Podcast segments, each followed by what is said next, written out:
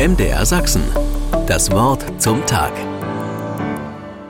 Die Schulranzen sind im Schrank verschwunden, die Zeugnisse längst wegsortiert. Kinder und Jugendliche finden wir vergnügt in der Sonne, auf der Couch oder im Freibad.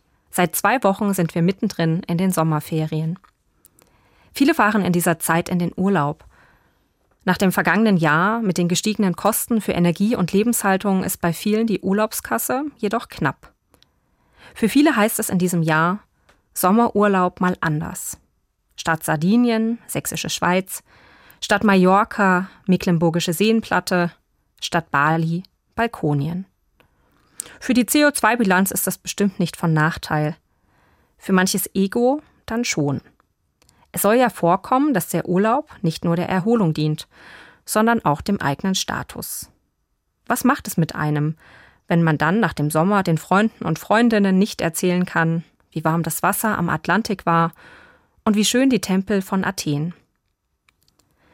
So sehr diese Situation manchen ärgert, kann sie zu einer Chance werden, sich selbst zu hinterfragen. Wie wichtig ist mir, was andere über mich denken? Ganz nach dem Motto, wir kaufen Dinge, die wir nicht brauchen, von Geld, das wir nicht haben, um Menschen zu beeindrucken, die wir nicht mögen. In der Bibel heißt es in einem Gebet, Gott, ich danke dir dafür, dass ich wunderbar gemacht bin. Wunderbar sind deine Werke.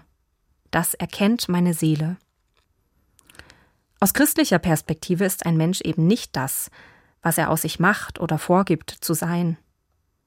Ohne Ausnahme ist jeder Mensch ein Geschöpf Gottes. Wunderbar gemacht. Und das ganz unabhängig vom Geldbeutel und dem Urlaubsziel. Das ist ein ungewohnter Gedanke in einer Welt, in der wir gewohnt sind, über fast alles verfügen zu können und damit zu zeigen, wer wir sind. In diesem Sommer ist es anders. Und das ist nicht unbedingt das Schlechteste. MDR Sachsen. Das Wort zum Tag.